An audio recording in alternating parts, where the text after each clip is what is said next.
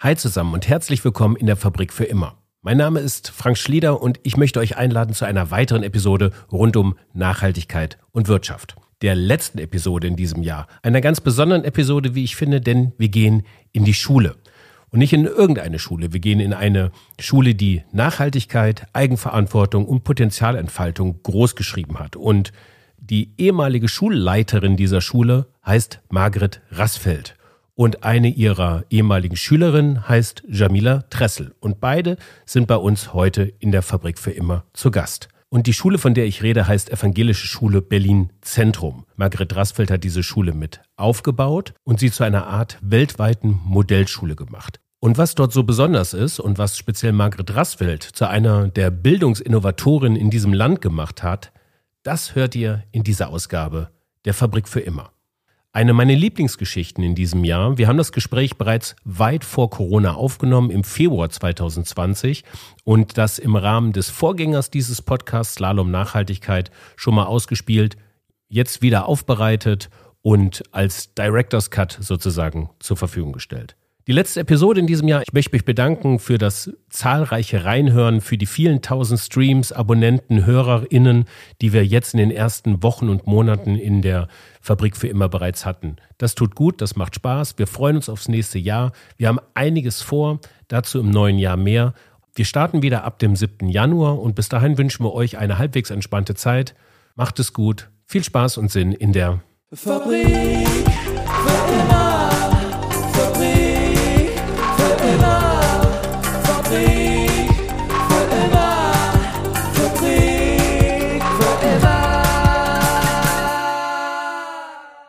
Ja, herzlich willkommen Jamila Tressel und Margret Rassfeld. Ich grüße Sie. Ich steige mal direkt ein. Wir gehen zurück ins Jahr 2007, die Gründung der Evangelischen Schule Berlin Zentrum. Frau Rassfeld, vielleicht direkt mal zum Anfang. Sie waren von Anfang an dabei. Wie baut man eine Schule auf? Ja, die, diese Schule war besonders, weil ähm, das war eine Elterninitiative und diese Eltern haben kein Gebäude bekommen. Und so gab es vier Wochen vor Start kein Lehrer, kein Schüler, aber plötzlich ein Gebäude. Und so mussten wir jetzt starten. Und die Kinder waren ja alle woanders angemeldet. Und dann gab's so ein Treffen. Die Schule, die wir bekommen haben, stand zehn Jahre leer, war ziemlich verwüstet. Es gab auch kein Licht. Wir sind mit so einer Theaterlampe in einen sehr verstaubten Physiksaal gegangen, der noch so ansteigendes Mobiliar hatte. Und da waren so ein paar Kinder und Eltern. Und ich stand da. Ja, und dann habe ich einfach erzählt, wie ich in Essen, wie wir in Essen äh, gearbeitet haben und dass ich mir so ähnlich Schule auch vorstelle und dass wir alles gemeinsam entwickeln. Und dann saßen, kamen da 16. Mit 16 sind wir gestartet und acht Wochen später am Tag der offenen Tür waren 400 Leute da. Nun geht aber auch, also dem geht doch ein Prozess voraus, oder? Man kann ja nicht einfach eine Schule gründen. Man muss auch irgendwo mit dem Schulamt äh, sicherlich mal ein bisschen Behördenkram machen, ja. einen Antrag stellen, ähm, also irgendeine Mission, äh, also nachweisen, dass man die Schüler ja gemäß Lehrplan halt auch fördert und fordert. Hm. Das Ganze geht ja nicht so von Null auf, oder? Wie ist also das ähm, es gab einen Elternverein, also Eltern, die nach der Wende sehr bewusst eine Grundschule gegründet haben, die mit sehr viel mehr Freiheitsgraden äh, arbeitete und äh, dann in die Trägerschaft der evangelischen Schulstiftung übergegangen ist. Und diese Eltern hatten gedacht, die Grundschule geht bis zur zehnten Klasse weiter. Und diese Schulstiftung hat gesagt, eine einzige Schule kann nicht weitergehen. Und dann haben die Eltern sehr selbstbewusst gesagt, okay, dann gründen wir schnell einen neuen Verein und äh, gründen die weiterführende Schule. Und die haben sozusagen ein Konzept dann auch gehabt. Und äh, ich war erst bei den Eltern angestellt, aber es war klar, dass die Schule dann auch in die Trägerschaft dieser evangelischen Schulstiftung überführt wurde. Und wenn man einen bewährten Träger hat, das kann auch Montessori sein, Waldorf oder so, also bewährter Träger nennt man das, kriegt man vom ersten Tag an Fördermittel. Wenn man einfach so eine Schule gründet und ist sehr unbekannt, dann hat man eine ganz starke Dürreperiode erstmal, weil man keine Fördermittel bekommt und die kriegt man ja sowieso auch nicht zu 100 Prozent. Ja, und ich habe dann, wir wollten dann in Jahrgangsmischung arbeiten und so weiter. Das wäre ein Kampf geworden mit der Schulbehörde. Da hatte ich schon die entsprechenden Treffen. Aber wir hatten dann das große Glück, in einen Modellversuch zu kommen, Gemeinschaftsschule. Deswegen hatten wir nicht so mit so viel Widerständen zu kämpfen. Zum Beispiel jahrgangsübergreifendes Lernen ist heute in Berlin möglich. Damals war es schwierig, aber nicht als Pilot Gemeinschaftsschule. Man bekommt dann quasi so eine Förderung pro Schüler, Schülerin, die in dieser Ja. Schule dann tätig ist. Ja, so eine der Träger. Kopfpauschale oder der Träger Genau. eine Kopfpauschale. Mhm. Das heißt, also wenn man eine Schule quasi dann wachsen lässt, so eine Art ähm, Educational Entrepreneurship, dann bekommt man ja zusätzliche Mittel und kann eigentlich dann wieder ein bisschen mehr machen, richtig? Ja, Ähm, wie hat sich das denn rumgesprochen? Wie bekommt man eine Schule auf Wachstumskurs? indem sie ganz anders ist als die anderen. Würde ich mal sagen. Also eine Schule, die etwas Reform macht, aber im Prinzip mit Unterricht, Hausaufgaben, Test, Fächerkorsett arbeitet. Warum sollte jemand dahin gehen? Und dann noch zur Gesamtschule und nicht zum Gymnasium. Und das hatte ich ja schon in Essen erlebt, Schule im sozialen Brennpunkt. Im ersten Jahrgang 80 von anderen Gesamtschulen abgelehnte Kinder zu den 70 angemeldeten. Und mit denen haben wir eine komplett andere Schule aufgebaut, mit Schulfächern wie Verantwortung, mit äh, wöchentlichen Projekttagen, mit Schulversammlungen, mit einer ganz anderen Wertschätzungskultur. Und dann wollten nachher alle, alle auf diese Schule. Und die hatte dann dreimal so viele Anmeldungen auch wie die anderen Gesamtschulen. Und in Berlin war es auch so. Wir haben einen kleinen Trick gemacht, dass wir in der Zeitung standen. Also in Berlin kommt man nicht so schnell in die Zeitung, weil die auch nur drei Seiten lokal haben. Und hier werden immer jedes Jahr Katzenhaie aufgezogen. In der evangelischen Schule. Und da kann man sich für bewerben. Also es werden Katzenhaie geboren, die sind so mini klein, werden dann so aufgehängt an Fäden. Und wir haben uns dafür beworben. Und äh, da wir schon Schulfachverantwortung und alles hatten, hatten wir so eine tolle Bewerbung, dass wir diese Katzenhaie gekriegt haben und sofort im Fernsehen waren, in allen Zeitungen. Dadurch war zumindest mal bekannt, dass da 16 Schüler in so einer alten DDR kaputten Hucke sitzen die etwas anderes machen. Aber wie wir an die 400 Leute kamen, äh, am Tag der offenen Tür ist mir bis heute auch ein Rätsel. Ich kann das nur so sagen, dass das ein Wink ist. Ihr seid hier richtig, ihr macht das Richtige und dass da irgendwie höhere Kräfte mit im Spiel waren. Wir hatten dann ähm, im zweiten Jahr schon 300 Anmeldungen und dann noch mehr und noch mehr und noch mehr. Ja. Und ähm, mittlerweile hat die Schule, evangelische Schule Berlin Zentrum, wie viele Schüler und Schülerinnen? Ja, wir sind äh, dreizügig in Sek 1, also ungefähr 750, sage ich mal. Also mit Abitur, wir haben, glaube ich, jetzt vierte oder fünfte Abitur auch schon, gelten weltweit als eine der innovativsten Schulen weltweit. Und in dieser innovativen Schule hat Jamila auch ihr Abi gemacht. Was war dein Weg da bis zum Abi? Du kommst ja aus Berlin. Ja, genau. Wann, äh, darf ich fragen, wann du geboren bist? Äh, 98. 98. Das heißt, du bist jetzt äh, 21. 21, also wirst 22. Ja, aber erst So. am Ende des Jahres. Genau. Okay. Mm, Und du warst von Anfang an auch in der Schule dabei? Das geht ja gar nicht, ne? auf Du einer ganz normalen Grundschule und dann noch nach der vierten Klasse, was für Berlin ja untypisch ist, weil wir sechs Grundschuljahre haben. Nach der vierten Klasse war ich für ein Jahr auf einem Gymnasium, äh, schneller für Gymnasium, G7 statt G8 oder G9, also alles ganz schnell, ganz fix, äh, viel, viel mehr und viel schneller vom alten System, was mir, ähm, sagen wir mal, nicht gut bekommen ist damals. Und so habe ich nach einem Jahr die Schule wieder gewechselt und habe dann eben nach einer Oberschule Ausschau gehalten mit meinen Eltern gemeinsam, die vielleicht ein paar Dinge anders macht, als ich sie auf dem Gymnasium erfahren habe. Und das war dann eben die Evangelische Schule äh, Berlin Zentrum, beziehungsweise ESBZ, wie sie ja dann heißt kurz.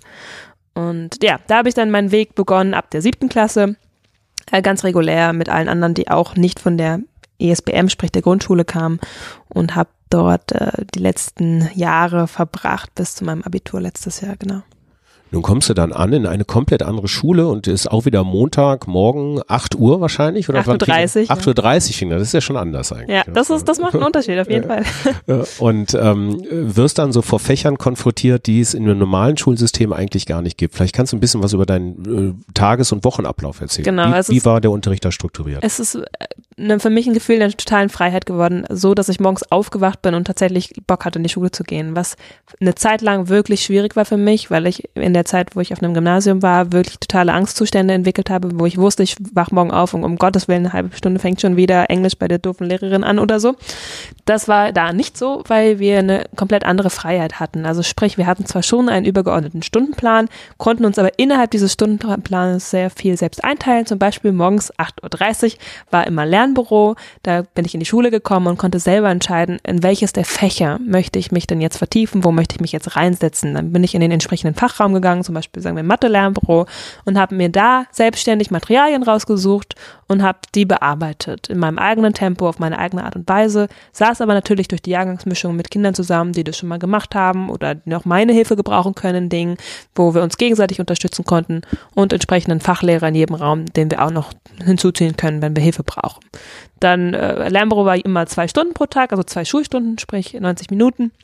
Und dann in dem zweiten Block waren meinetwegen eine Klassenstunde, wo wir in unserer jahrgangsgemischten Klasse Zeit zusammen verbracht haben, im Klassenrat, im Literaturlesestunde oder soziales Lernen, globales Lernen. Wir haben einen ganzen Tag jede Woche Projektlernen gehabt, wo wir wirklich nur morgens das Lernbüro hatten und den restlichen Tag für Projekte, in denen wir uns engagieren konnten, umsetzen konnten, äh, in die Tiefe gehen könnten, konnten in Projekten, die uns interessieren, eigene Fragen stellen, eigenen Forscherfragen nachgehen, Experten befragen und so weiter und so fort. Also ganz viel, was ich normalerweise so mit dieser Freiheit, mit dieser Eigeninteresse, was ich mitbringen durfte und auch mit einbringen durfte, so vorher nicht erlebt habe. Ähm, was ich mich frage, ist, wenn man freiwillig sich dafür entscheidet, äh, sich für, also sich an seinen Interessen quasi zu arbeiten, würde ich in der Zeit hätte ich alles das nicht gemacht, was mich nicht interessiert.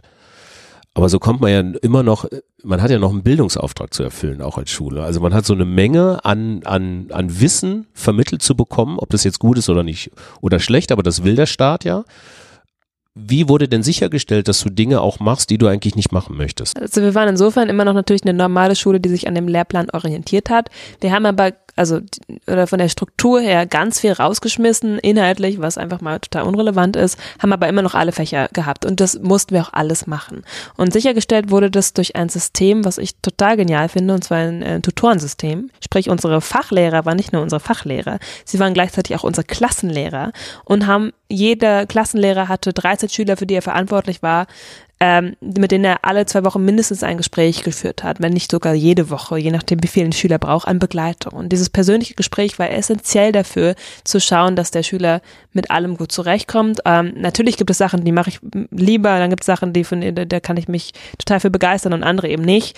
Ich möchte aber trotzdem, auch wenn ich jetzt nicht der größte Deutschfan bin, eine gewisse Grundlage haben, mich artikulieren können, bla bla bla. Und äh, da waren die Tutoren total wichtig, die dann immer geschaut haben, komme ich überall zurecht, ähm, haben auch natürlich Rücksprache mit den anderen Lehrern über alle Schüler gehalten und ähm, dann geschaut, okay, wenn du jetzt, sage ich mal, gar keine Lust hast auf Deutsch, woran liegt das? Keiner ist auf die Welt gekommen und sagt, oh, finde ich total ätzend es hat meistens eine Ursache und wenn es nur, du musst, sie, sie, versuchen dich nicht davon zu überzeugen, dass es jetzt dein Lieblingsfach werden muss, aber zumindest den Sinn dahinter zu sehen, es zu tun und das vielleicht zum Beispiel, sagen wir mal, du kommst mit dem Material nicht zur Rente, also dann alternatives Material nutzt, mal was im Internet machst. Heute gibt's ja so viele Möglichkeiten, Dinge auch interessant zu machen, dich selbst mit Sachen auseinanderzusetzen, wo du das vielleicht brauchst und dann endlich einen Warum hast, warum du das tust, einen Bezug dazu findest. Also ganz viele Möglichkeiten und das sehr individuell und dadurch wurde, wurde das sichergestellt, dass wir auch wirklich alles lernen können. Nun gab es auch andere Fächer darüber hinaus. Mhm. Fächer wie Verantwortung. Herausforderung. Herausforderung. Genau. Verantwortung auch, ja, natürlich. Mut. Ähm, Welche Fächer waren das? Also, also so. es ist heute auch schon wieder weiterentwickelt, es gibt wieder ganz viel, aber die, die Fächer im Leben, die so ganz groß waren für uns, war einmal das Verantwortungsprojekt. Jede Woche zwei Stunden in einer sozialen oder ökologischen Einrichtung verbringen, dort Verantwortung für etwas übernehmen, sich engagieren. Ab welchem Alter ging das dann los? Direkt ab der siebten Klasse, sprich äh, so zwölf, dreizehn, genau. Und das über vier Jahre hinweg, ähm, jedes Jahr ein Projekt, ein neues Projekt, so dass du dich auch steigern kannst, dass du dich mal ausprobieren kannst in anderen Bereichen.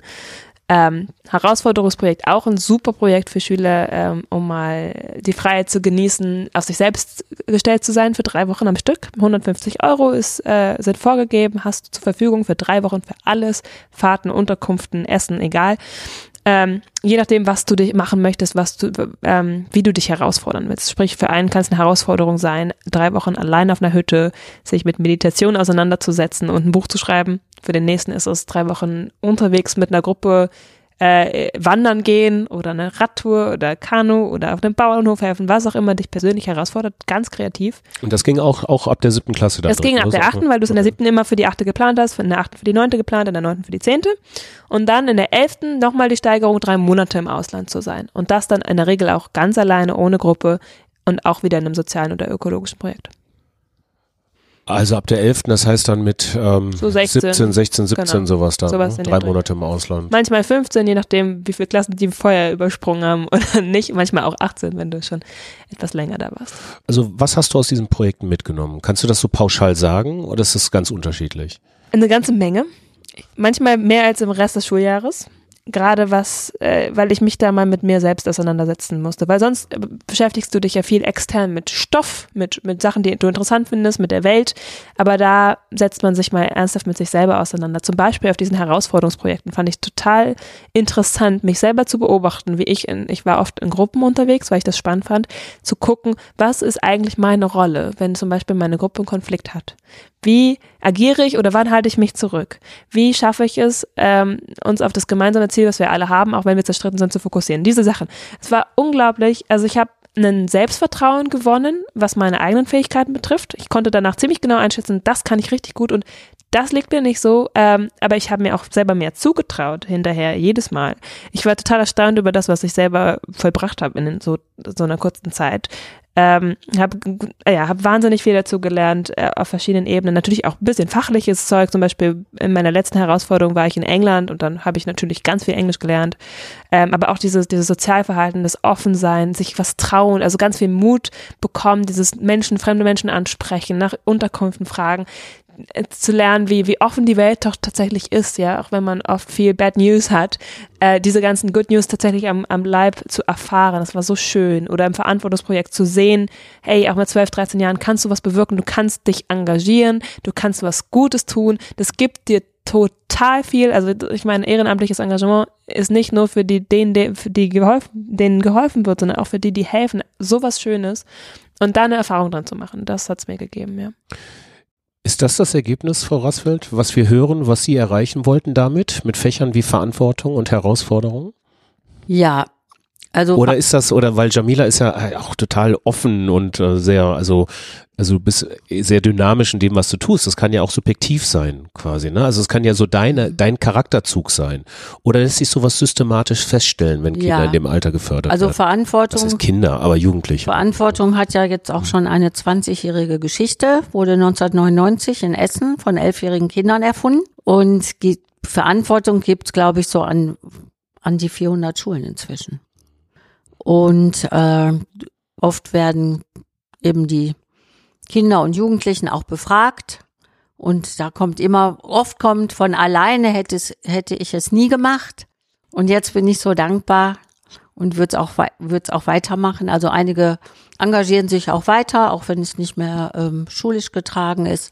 Und wir wissen ja auch aus sehr vielen Studien, dass Selbstwirksamkeitserfahrung und je früher, desto besser einfach Resilienz stärken, die Kinder stärken und das ist Herzensbildung. Also du kommst irgendwo hin, die Menschen freuen sich, das springt über und dann so etwas wie ich zähle, ich bin wichtig, auf mich kommt es an. Ich kann die Welt verändern dadurch, dass, durch mein Tun, durch mein Sein. Und das sind ja auch demokratische Grunderfahrungen. Ich kann mein Gemeinwesen mitgestalten. Kinder machen ja, da gibt's ja auch sehr viele Studien, ja leider die Erfahrung, dass sie nicht beteiligt werden, obwohl es die Kinderrechtekonvention gibt und auch in der Agenda 21 schon entsprechendes steht, sondern nur so formal beteiligt werden und dass sie nicht wirklich gefragt sind und sich da auch nicht gehört fühlen. Und äh, bei, bei Verantwortung ist es eben super, also eigentlich durchweg und an allen Schulen, die das machen.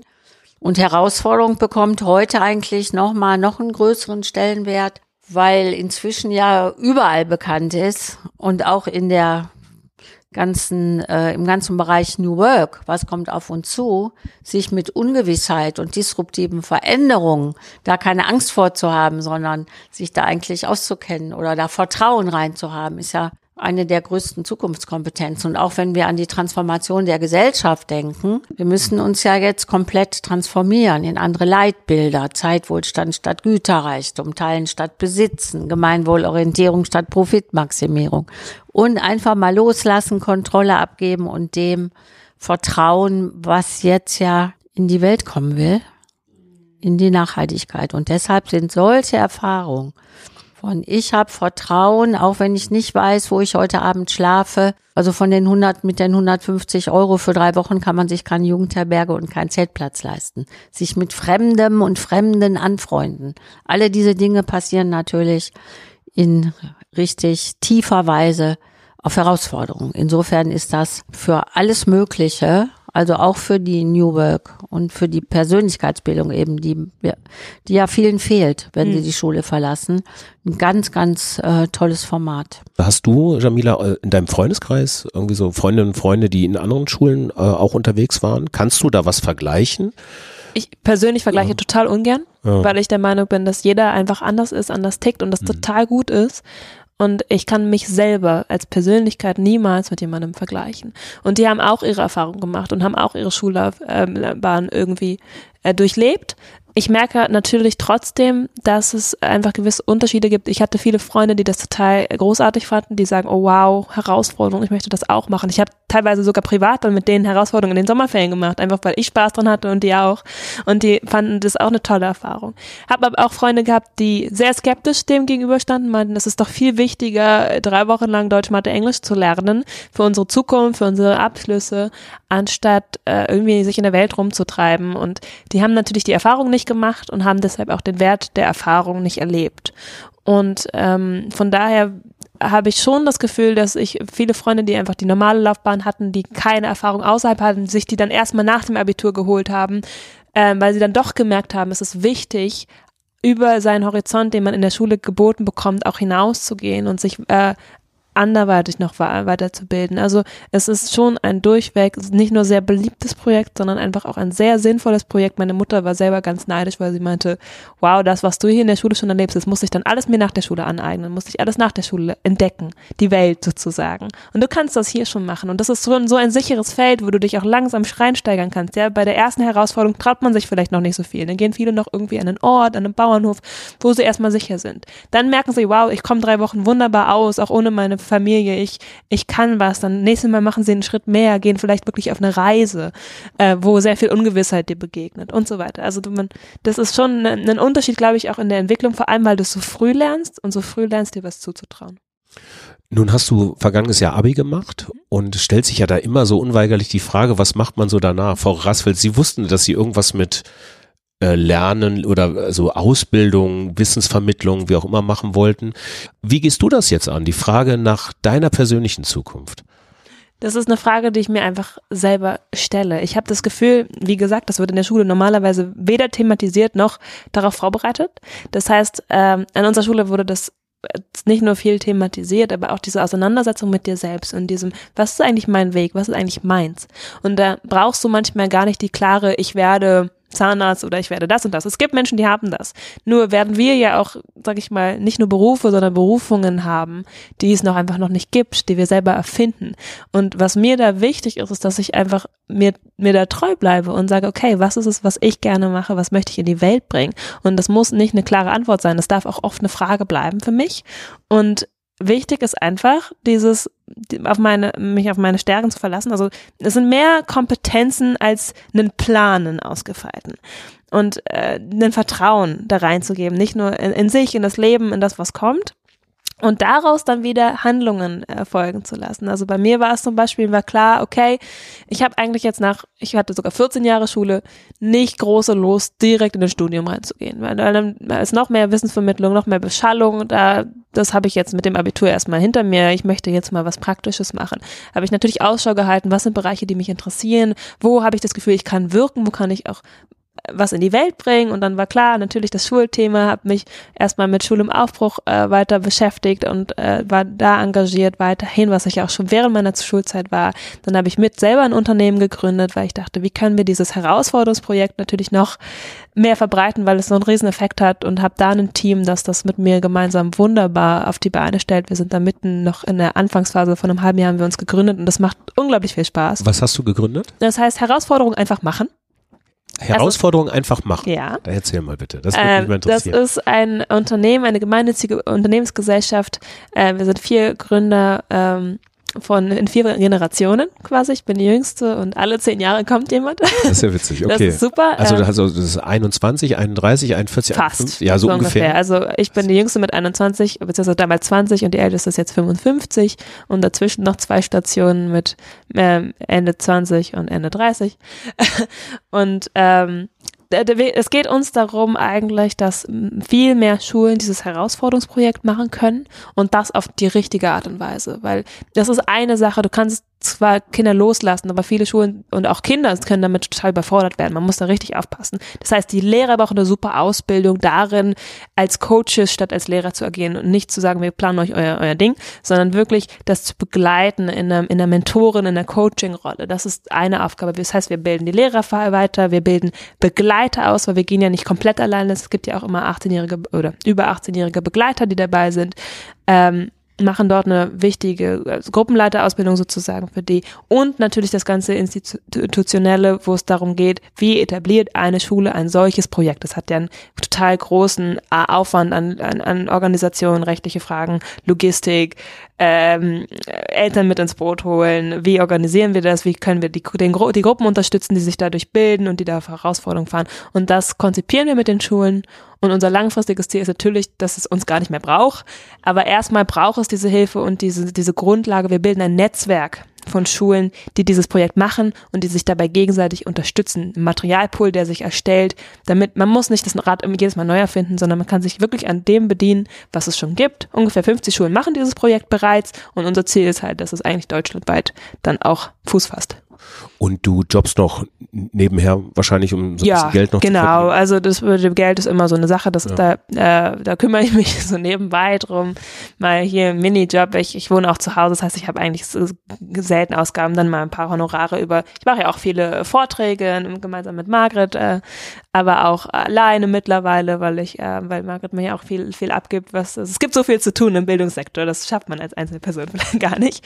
Ähm, darüber finanziere ich mich und sonst schaue ich einfach auch, äh, was mir liegt. Ich kann mir auch vorstellen, dann irgendwann doch nochmal was zu studieren, wenn es der Sache dienlich ist und ähm, in einem Beruf zu arbeiten. Ich kann mir aber gut vorstellen, diese Selbstständigkeit liegt mir dieses selber was bewirken, wirken und darüber gibt es ja auch viele äh, wohlhabende Unterstützer, die das fördern wollen. Über Stiftungen finanzieren wir uns, unser, unser eigenes Unternehmen auch. Also da gibt es Möglichkeiten. Frau Rassfeld, Schule im Aufbruch. Ihre Reise ging ja weiter. Sie sind ähm, hier in der ESZ, äh, ESBZ. ESBZ, ich bringe sie jedes Mal durcheinander. Also in der Evangelischen äh, Schule Berlin Zentrum. Sie haben die gegründet und sind dann auf Tour gegangen mit äh, zwei Herren, Professor Breidenbach und Professor Hüter. Darauf würde ich jetzt im Folgenden gerne mal eingehen. Ähm, was ist Ihnen da widerfahren? Wie haben Sie den Kontakt zu Professor Hüter und Professor Breidenbach bekommen? Was ist dann passiert? Mhm. Also den Kontakt zu diesen beiden habe ich bekommen, weil wir drei der sechs Kernexperten im Zukunftsdialog der Bundeskanzlerin waren. 2011, glaube ich. Da hatte die Bundeskanzlerin so einen Zukunftsdialog ins Leben gerufen. Wie wollen wir leben? Wovon wollen wir leben? Und wie wollen wir lernen? War der dritte Part. Da waren wir, drei von sechs Kernexperten, und hatten da ein intensives Jahr. Und nach diesem Jahr war uns klar, von oben wird nichts kommen in Deutschland, weil ja durch den Föderalismus es sehr, sehr schwer ist, eine Vision für Bildung in Deutschland zu entwickeln. Eine Bundeskanzlerin darf sich nicht mit Schule befassen. Und noch nicht mal eine Bundesbildungsministerin darf ja das Wort Schule nicht in den äh, Mund nehmen. Und äh, parallel hatte ich ja schon die Erfahrung, dass Tausende von Menschen äh, zur ESBZ kamen, um die zu besuchen. Also jeden Monat. Wir haben immer Lehrerfortbildung gemacht durch Schüler, durch 12- und 13-jährige Schüler. Und da waren, hatten wir so 200 im Monat, und waren auch dauernd eingeladen. Ich konnte nicht alles wahrnehmen, weil ich ja die Schule leiten musste. Aber wir haben ja so 30.000 Menschen im Jahr schon erreicht. Und äh, da wusste ich, die Sehnsucht ist groß, die Bilder fehlen. Und die Zweifel sind auch groß. Ohne Druck, ohne Noten, freiwillig, selber den Testtermin bestimmen und dann noch in Jahrgangsmischung. Nee, da lernt keiner. Und dann das große Erstaunen, die lernen ja alle. Ja, also dadurch hatten wir diese bei dieser Ausgangsposition und dann haben wir drei gesagt, wir gründen jetzt eine Initiative, um eine Bewegung in Deutschland zu initiieren, die von unten kommt. Die Schulen müssen sich selber auf den Weg machen. Wir sind ja eigentlich immer noch nicht in der Aufklärung angelangt, würde ich mal so sagen, gucken immer noch nach oben, dürfen wir nicht, können wir nicht. Dabei hätten Schulen auch sehr viel mehr Freiheit. In der Regel in vielen Bundesländern. Grundschulen und weiterführende ja, Schulen. Ja. Und wir, also die Hürden sind oft unsere Mauern in den Köpfen, wobei es Bundesländer gibt, die schon sehr streng noch sind, aber andere Zum- nicht, zum zum, Beispiel, Beispiel? Bayern und Sachsen. Und äh, ja, und dann haben wir Schule im Aufbruch gegründet. Dann gab es eine Bundespressekonferenz und wenig Presse. Also es gab DPA-Meldungen, aber es gab nicht so eine große Kam Kampagne oder so. Das heißt, Sie saßen zusammen mit dem mit, äh, mit Hüter und Breidenbach in der Bundespressekonferenz und wie viele Pressevertreter saßen Ihnen gegenüber? Auch so an die 50. Also wir sind auch schon mal ein bisschen in der Presse. Ja, also im Fokus waren wir schon mal. Oft war die ESBZ in der Presse, also in der Zeit, in eigentlich in allen, im Handelsblatt und überall. Aber so Schule im Aufbruch hat nicht so diese Presseresonanz bekommen. Ich bin auch noch nie in einer Talkshow gewesen. Ich war zwar schon in einer Talkshow in Österreich und in Polen und in der Slowakei, aber noch nicht in Deutschland. Da sitzt, da sitzt dann der Vertreter des Philologenverbandes oder so, die natürlich genau das Gegenteil von dem halt behalten wollen, wofür wir einstehen. Ja, und dann haben wir äh, etwas sehr Ungewöhnliches gemacht. Wir haben eine Roadshow gemacht. Ja, das war mehr, äh, also da ist eine, äh, ein ähm, Journalist des Sterns, ist gekommen. Ich weiß noch genau, in unserer Mensa, wir waren in der Mensa, Schüler waren da. Und dann hat er gesagt, ach, ich möchte euch interviewen. Und nach ein paar Szenen hat er gesagt, ey Leute, ihr gehört auf die Bühne. Dann haben die gesagt, ja klar gehören wir auf die Bühne. Ja, dann machen wir doch eine Roadshow. Ja, super, machen wir eine Roadshow. Also es war eigentlich so eine fixe Idee, nicht lange äh, vorher geplant. Und die Idee war im November und im Januar war die Roadshow. Und wir haben äh, über Acht 10.000 Leute erreicht. Ja. Über 10.000 Leute. Die Roadshow war in wie vielen Städten? Die war in acht Stationen. Nee, Quatsch, zehn.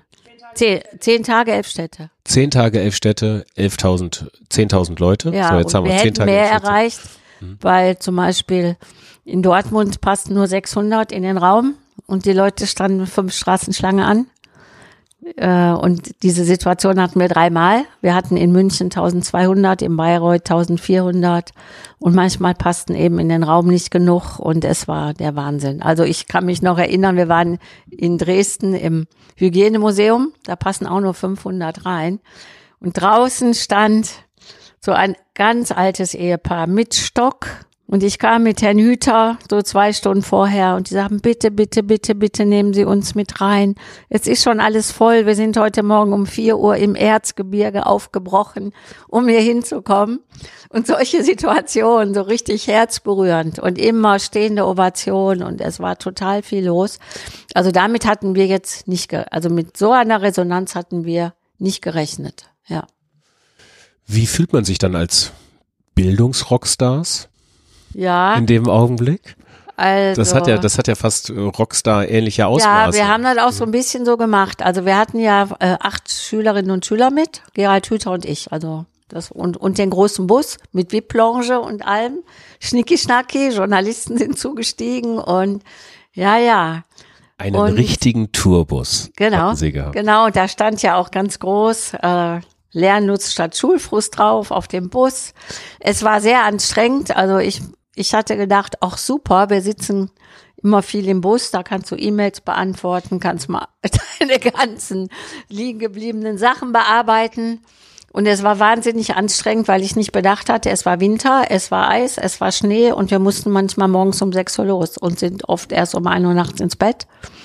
Ja, aber die, die, die Kids, die einen, die Lara, die war Stepptänzerin, was ich auch nicht wusste, die hatte ihre Steppschuhe dabei. Ne? Und dann waren die auf der Bühne und dann haben die erstmal gesteppt und haben eine Power da reingebracht. Und wir haben aber uns auch immer aufgestellt, so wie Fußballleute, ich weiß nicht, wer das macht, so im Kreis, ne? Wow!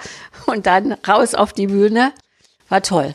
Also war richtig gut. Das nimmt einen ja diese ganze Energie, die, die bestärkt einen ja auch total. Ich stelle mir das so vor, dann geht man da komplett energiegeladen raus. Also so, so ja. und merkte, da ist ein Bedarf da. Und was ist dann passiert? Knallt man dann an die nächste Föderalismuswand? Was waren ähm, die größten, äh, was sind die größten Slalomstangen in der Weiterführung nee. einer Bewegung Schule im Aufbruch ja. in der Öffentlichkeit? Jetzt muss ich dazu sagen, wir, wir, wir sind ja nur so ein Miniteam. Ne? Wir, wir sind gar nicht richtig durch, durch fehlende Förderung auch ein bisschen. Also wenn man jetzt besser aufgestellt wäre, könnte man noch viel mehr bewegen. Aber es war vielleicht auch gar nicht schlecht, dass wir erstmal immer geguckt haben, was kommt. Ne, in Österreich zum Beispiel war ich sehr viel, drei Jahre, so 30, 40 Mal im Jahr. Und da ist die Schule im Aufbruch so eine richtige Bewegung auch geworden. Österreich ist aber auch ein kleineres Land. Wir waren oft in der Presse, wir waren oft im Radio, an exponierten Stellen, also in besonderen Sendungen. Äh, da ist die Schulaufsicht mitgegangen. Das ist in Deutschland alles sehr viel schwieriger. Was wir jetzt haben, ist, wir haben drei Bundesländer ausgewählt. Und da haben wir ein Netzwerk von Schulen, jeweils so äh, Hessen, Nordrhein-Westfalen und Niedersachsen. Und dort ähm, haben sich Schulen committed, die gesagt haben, wir gehen in den kompletten Whole School Approach, würde man das jetzt bildungspolitisch sagen. Wir sind jetzt in einer Zeit, wir haben die Global Goals, wir haben die Sustainable Development Goals, wir haben die Fridays for Future, wir haben die ganzen Themen auf dem Tisch und es gibt einen nationalen Aktionsplan Bildung für nachhaltige Entwicklung und der heißt Schule komplett verändern. Also wir haben eigentlich einen bildungspolitischen Auftrag. Schule im Aufbruch ist, äh, ist ausgezeichnet von der UNESCO und dem Bundesbildungsministerium als Change Agent. Und wir sagen jetzt, wir konzentrieren uns auf diese drei Schulen, äh, Netzwerke, die in diesen Whole School Approach gehen und gucken, was brauchen die, um das dann auszurollen. Nebenbei gehe ich natürlich noch überall woanders hin, auch in, auf Unternehmenstagungen, da haben wir immer stehende Ovationen und dann sagen die immer, alle solche Schulen brauchen wir. Und in Niedersachsen kann ich noch ergänzen, arbeiten wir sehr eng jetzt mit dem Kultusministerium zusammen. Ähm, aber es bedarf immer noch der Initiative einzelner Schulleiterinnen und Leiter, ja. etwas in ihrer Schule, in seiner Schule ja. zu verändern. Das ist ja. nicht systematisch quasi aus dem Föderalismus, dass man sagt, in Hessen, äh, NRW, nee. Niedersachsen. Das kommt äh, systematisch aus dem Kultusministerium, aus dem Schulministerium. Ja, also wenn da jetzt, äh, es gibt ja zum Beispiel äh, nur sehr wenige Schulen, die die Möglichkeit haben, erst in der neunten Klasse Noten zu geben. Ne, das ist in Niedersachsen sind das die integrierten Gesamtschulen. Die haben das gesetzlich. Die Gymnasien müssen Noten geben, die Oberschulen müssen Noten geben, die Hauptschulen müssen alle Noten geben, kommt es nicht raus. Und in vielen anderen Ländern sind diese Noten und damit diese Verzweckung der Kinder auf Leistungsziffern und so weiter noch gang und gäbe und da kann eine einzelne Schule gar nicht gegen angehen. Ähm, wenn, das erinnert mich ja so ein bisschen, also mein Unternehmen im Wandel ist ja im Grunde genommen das Ähnliche. Man hat ja, wir haben im Vorgespräch über Werte gesprochen, Werte, Wert Geld verdienen, ne? so Kapitalismuswert, das tayloristische System, aus dem, aus dem ich jetzt komme, beispielsweise Sie auch jahrelang gelebt haben, du das auch kennst, es immer noch gang und gäbe ist, aber wir merken die Gezeitenwende und es gibt dort Unternehmen, die sich dann so einen Purpose-Hut ja. äh, aufsetzen möchten oder auch müssen oder auch schon haben. Das ist so dreierlei, glaube ich. Also manche machen so eine Art Greenwashing, von wegen Purpose Washing. Ich brauche das genau. jetzt. Es gehört zum guten Ton. Äh, manche merken, ja, müssen wir machen. Anders geht's sonst nicht. Wir kriegen sonst keine Mitarbeiterinnen und Mitarbeiter mehr. Und die Dritten äh, sind per se schon so, weil die so gegründet worden sind. So, das ist dann immer total praktisch. Ne? Oder den Kulturwandel gemacht haben. Oder den Kulturwandel gemacht haben. Und in der Schule und dafür gibt's ja so Transformationsberater. Das ist ja eine eigene Industrie, die ja. da eigentlich entstanden ist. Ne? In der Schule gibt's das aber nicht. Nein, das ist Bedarf eigentlich, das ist alles so total freiwillig und ähm, so genau. sporadisch und nicht systematisch. Und das könnte Schule im Aufbruch ändern. Das möchten wir ändern und ähm, Es gibt für Schulen Schulentwicklungsberater, aber die sind natürlich, kommen alle aus dem alten System. Das sind keine Transformationsberater. Und wir versuchen jetzt gerade Transformationsberater auszubilden, die dann auch erstmal in unsere Schulen gehen und versuchen, da auch Schulentwicklungsberater, da müssen aber wieder Ministerien mitspielen, quasi die, die sich interessieren, auf eine andere Ebene zu bringen. Was müssen denn so Transformationsberater mitbringen? Oder Beraterinnen? Also, ich sag mal so, die, diejenigen, die auf der Wertebasis, wofür wir stehen, jetzt schon Transformationsberater sind, da gibt's ja einige von. Für Unternehmen, Transformation. Für Unternehmen, aber auf der richtigen Wertebasis. Und ne? braucht man da eine die, Ausbildung? Die bräuchte man, die müssten wissen, was ist die DNA einer Schule im Aufbruch, um dies zusammenzubringen. Ich kann mir aber auch vorstellen, dass die Transformations, dass wir einen Pool haben von Menschen. Zum Beispiel gibt es etliche Initiativen, die sehr wirksam sind, wie man Haltung verändern kann.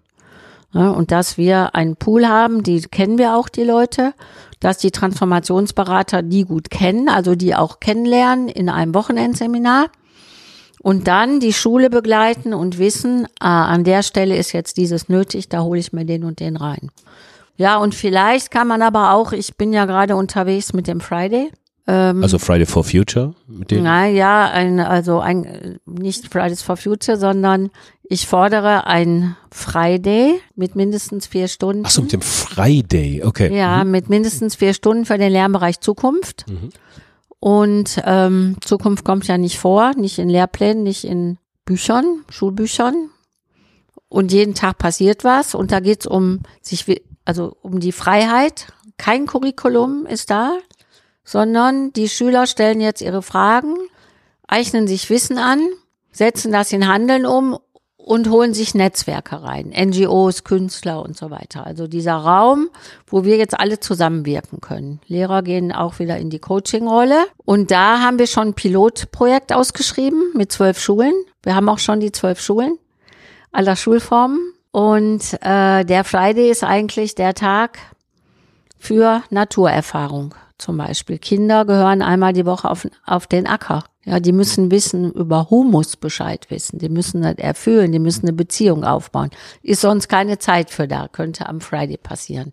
Äh, Friday und New Work. Ne? Die Schüler könnten zum Beispiel und drinnen äh, mit Leuten aus der New Work-Szene zusammenarbeiten, die sich mit Scrum und Design Thinking und so weiter auskennen. Ich kenne da auch Unternehmen, die würden gerne mal zwei Tage schenken, äh, um ihre Projektideen gut zu entwickeln äh, ähm, MINT-Förderung, naturwissenschaftliche Förderung, da sind wir ja ganz schlecht in Deutschland und mit noch mehr altem Unterricht kriegen wir noch weniger Leute in den Bereich. Und jetzt plötzlich erfinden die Sachen, wie kann man aus Orangenschalen naturfreundlichen Kleber machen und und und. Also plötzlich wird Naturwissenschaft oder mit der Sensebox können die sich jetzt ähm, ähm, können sie Sachen messen und sich einbringen in, in Citizen Netzwerk und äh, und und und und plötzlich haben auch Mädchen Interesse, weil sie merken Naturwissenschaften, damit kann ich die Welt positiv verändern. Dann die ganz der ganze Bereich Demokratie, also Kinder bringen sich jetzt wirklich ein und Jugendliche. Ja, und dann ja, also eigentlich ist der Friday für alles gut und jetzt suchen wir allerdings noch Geld, weil die Schulen sollen begleitet werden. Da soll jemand vor Ort sein, einmal die Woche auch so eine Art Transformationsmensch, um, um aufzufangen, was ist da, ja, was brauchen eigentlich die Lehrer, damit die die Kontrolle abgeben, loslassen, begleiten können, wie, wie kann man die alle vernetzen, der alles dokumentiert, der oder die alles dokumentiert. Weil am Ende soll dann die, das äh, soll dann stehen nach den zwei Jahren, das geht jetzt in die Breite. Unsere Vorstellung ist, in fünf Jahren 30 Prozent aller Schulen haben den Friday, weil der hat ein ungeheures Transformationspotenzial, weil du wirklich loslassen muss. Die Lehrer sagen, ja, und wenn die keine Idee haben, ne? Was mache ich denn, wenn die keine Idee haben? Ja, lass mal los, wie der Künstler vor der weißen Wand. Und also ich habe da richtig Spaß dran und wir haben uns halt zusammengetan mit ein paar Start-ups, mit den Zukunftsbauern, mit Ecosystem und haben da jetzt auch schon Ideen, wie wir an dieses Geld kommen. Also nicht Stiftungen anschreiben, sondern auf ganz andere Art und Weise. Und äh, das läuft richtig super. Und ich glaube, da könnte man auch nochmal, äh, weil diese ist zwar erst nur ein Tag, ne? Aber es ist ja wie so ein trojanisches Pferd, wenn an so einem Tag plötzlich begeisterte Jugendliche da sind. Du kriegst plötzlich mit, du kannst Bildungslandschaften aufbauen. Die Lehrer sollen ja gar nicht alles alleine machen. Dann kann es sein, dass es dann auch mal den zweiten, dritten, vierten Tag gibt. Und den zu pushen ist auch, also der ist ja ein Projekt von Schule im Aufbruch, aber kann auch eine ganz hohe Strahlkraft haben, sowie Herausforderung. Ja, für alle eben. Und dann gibt es ein paar Schulen, die komplett ihre ganzen Strukturen verändern. Parallel, dass man da wieder gucken kann. Und dann brauchen wir etwas, was eventuell auch in einem Bundesland vielleicht sogar realisiert wird. Wir brauchen äh, einen Pool von Schulen, sagen wir mal zehn Modellschulen für das Neue, wo komplett die Gesetze aufgehoben sind und die den Auftrag haben, dieses Neue zu entwickeln.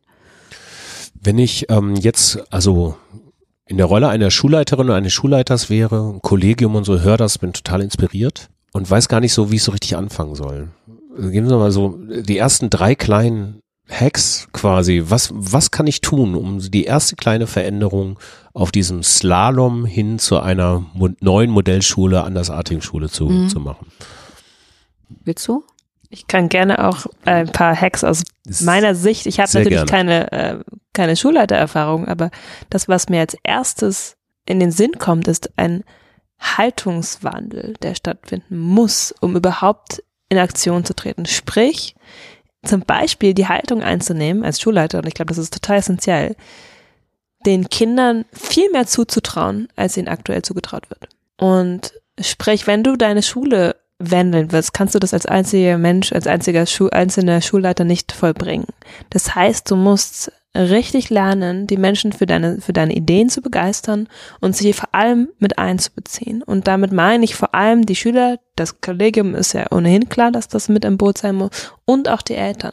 Weil letztendlich soll Schule ein Ort sein, wo sich verschiedenste Generationen, verschiedenste Menschen aus verschiedensten Schichten zusammenfinden und sagen, wir kreieren hier gemeinsam unsere Zukunft, indem wir unsere jungen Menschen und unsere zukünftigen Erwachsenen, unsere Kinder ausbilden genau diese Zukunft aktiv mitzugestalten auf eine ähm, für alle äh, ähm, sinnvolle und schöne Art und Weise.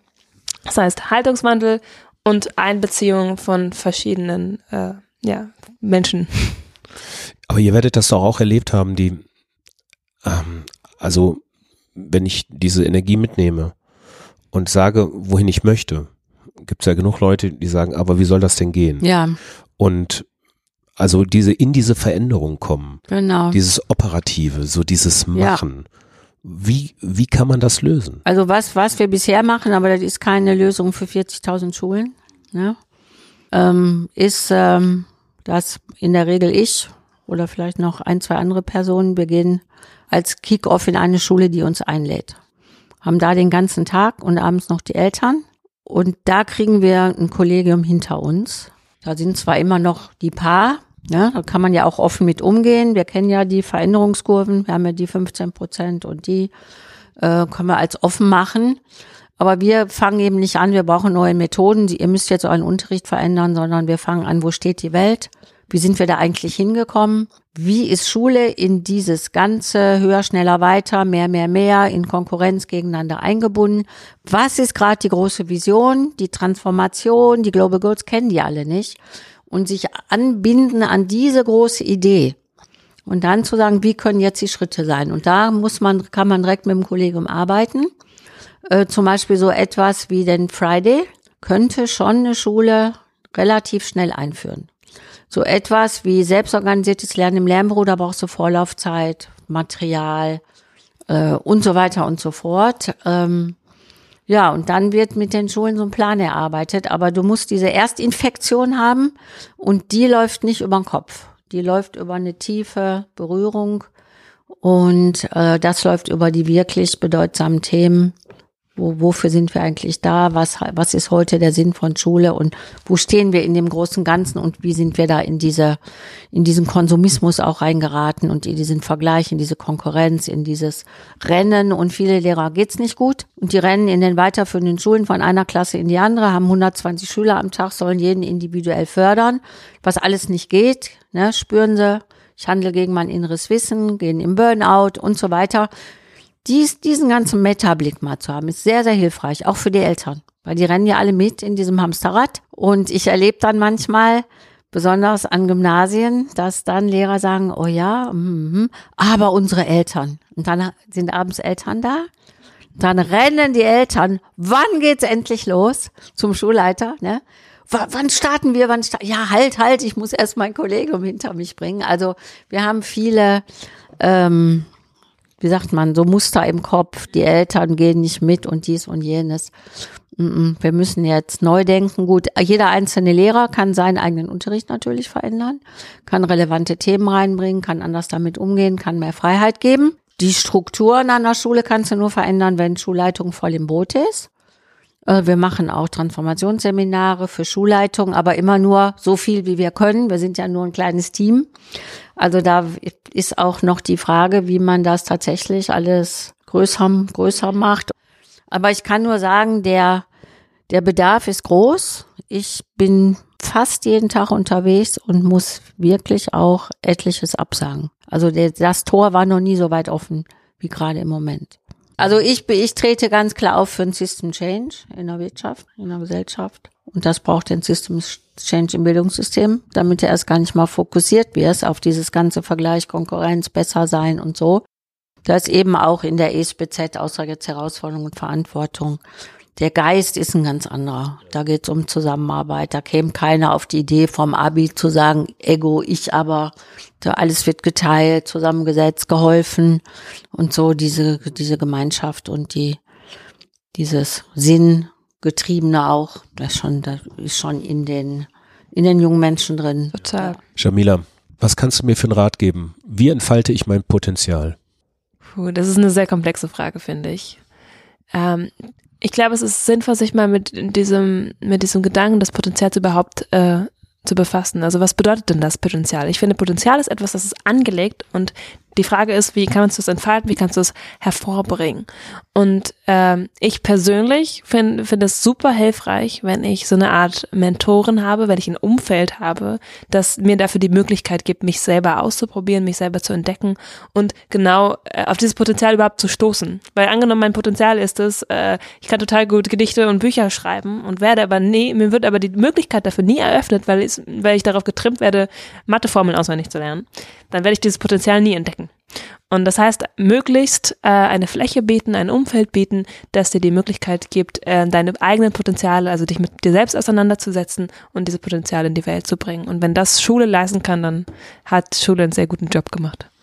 Und Frau Rasfeld, wie kann ich das mit Mitte 40 denn noch machen? Auch sich in neue Situationen begeben, zum Beispiel Herausforderungsbegleiter sein.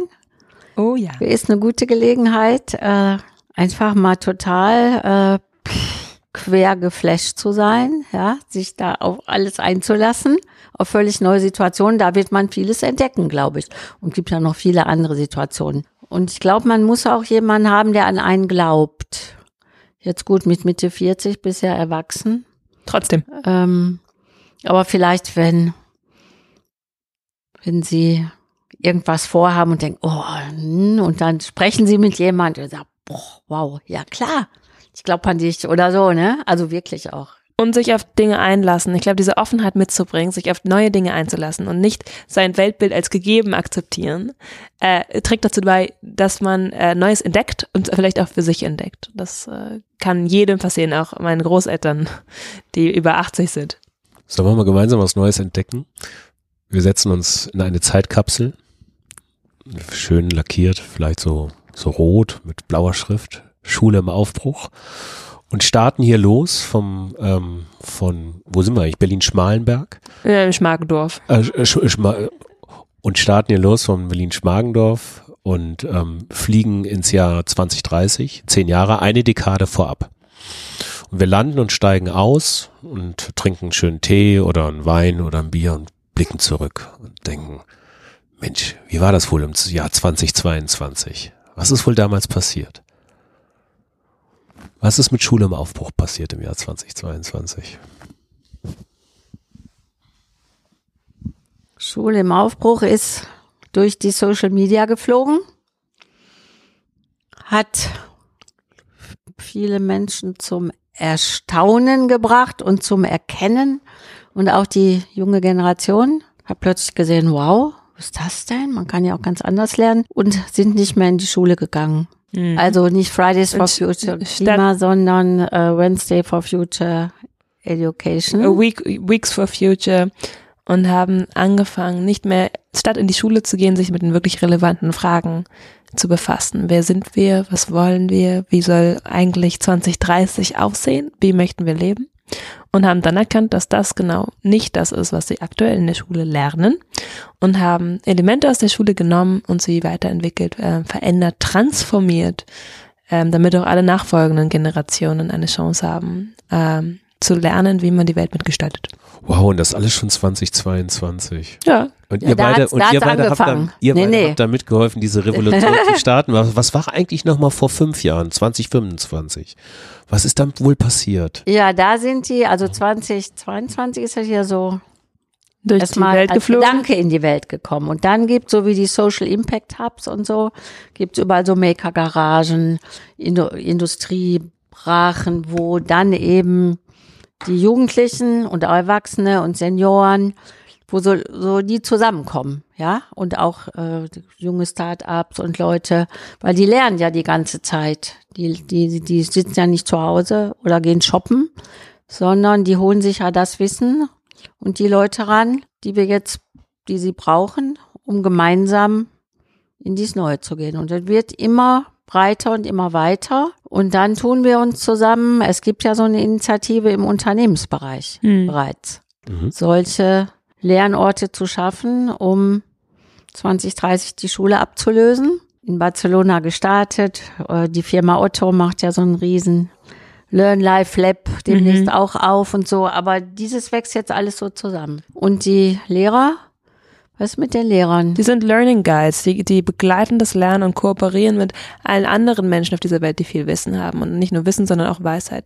Mit den Unternehmen, die ihre Erfahrung mit reinbringen, mit den äh, äh, Familienunternehmern, mit den, mit den Selbstständigen, alle, die beitragen können, weil es letztendlich ist diese Aufgabe, die neue Generation mit wachsen zu sehen und wachsen zu lassen und die dabei zu unterstützen, nicht nur Aufgabe der Lehrer, sondern einer Gesellschaft. Und deswegen beteiligen sich alle darum. Es geht nicht mehr um die Orte Schule, sondern es geht um diese Orte des Lernens, des lebenlangen Lernens, wie es in Learn Life oder anderen Orten der Fall Ja, und das wird immer mehr, verbreitet sich immer mehr. ist. Mhm. Also erstmal so Piloten, dann berichten die Medien darüber. Es gibt eben, die Medien tun sich zusammen und konkurrieren nicht, Mhm. sondern haben eine Sparte Good News, aus, eben aus dem Bildungsbereich. Und in Tagesschau und ZDF Nachrichten sind die ersten drei Minuten immer diese positiven Nachrichten und so weiter Mhm. und so fort.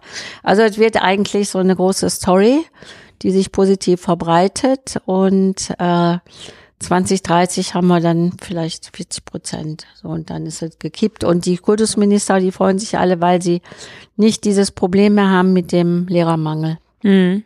Ja, Lehrer werden ist ein richtig spannender, äh, bereichernder Beruf für alle Beteiligten. Du bist ein richtiger Changemaker für die Gesellschaft als Lehrer.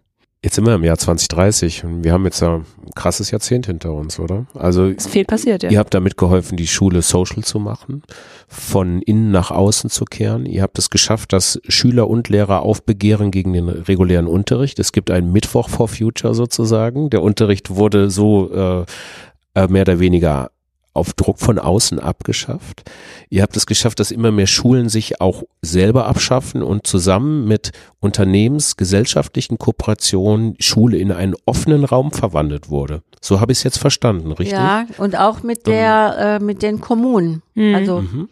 Eingebettet in Kommunen und Dörfer. diese Nachhaltigkeitsbewegung Mhm. muss ja alle erfassen und die haben ja viel Zeit, die Schüler, die können ja wichtige Sachen tun, wo Kommunen auch sonst nicht zu kommen. Und Und jetzt sind wir im Jahr 2030. Darauf kann man mal ein Gläschen Sekt trinken eigentlich. ja, Oder ein Ja. Tee. machen wir. Wir lassen den Korken knallen. Einen Ja, ist doch emissionsfreien toll. Biosekt. Ich meine, das sind doch alles super, super Visionen. Wer, wenn das Leben keine Vision hat, hat es doch auch äh, kein Motiv, sich anzustrengen, hat der Fromm mal gesagt. Und ich habe den Kultusminister Tonne, der war in Osnabrück. Ich bin ja sein Pate. Und dann hat er gesagt, er hält viel von Helmut Schmidt, aber der Satz, wer Visionen hat, soll zum Arzt gehen. Der wäre falsch gewesen. Und er hat gesagt, wer Visionen hat, soll ins Kultusministerium kommen. Dem schicken wir den Podcast. Jamila, äh, Frau Rassfeld, vielen Dank, dass ich äh, bei Ihnen, bei euch äh, zu Gast sein durfte. Und ich drücke die Daumen. Bis Ja. bald. Wir haben die Zukunft Ja. ja gesehen, sie wird kommen. Führt kein Weg dran vorbei. Ja, das war die Fabrik für immer mit Margret Rassfeld und Jamila Tressel. Wenn euch diese Episode gefallen hat, dann abonniert gerne diesen Podcast und teilt sie mit Gleichgesinnten. Wenn ihr Anfragen, Rückfragen, Anmerkungen habt, dann schreibt mir gerne eine Mail an info@fabrikfürimmer.com oder eine Direktnachricht bei mir, Frank Schlieder, bei LinkedIn. Das war die letzte Episode im Jahr 2020. Bei uns geht es weiter am 7.1. Diesmal mit dem CEO der Froster AG, Felix Ahlers und ähm, ihren Verpackungskünsten, für die sie den deutschen Nachhaltigkeitspreis bekommen hat. Überhaupt dieses Jahr 2021, was bevorsteht, wird für die Fabrik für immer ein ganz besonderes Jahr werden, weil wir werden einige spannende Neuerungen haben zu dem Thema. Dazu dann im Januar mehr. Ähm, euch nochmal eine gute Zeit, kommt gut durch, auf bald und viel Spaß und Sinn weiterhin in Für immer.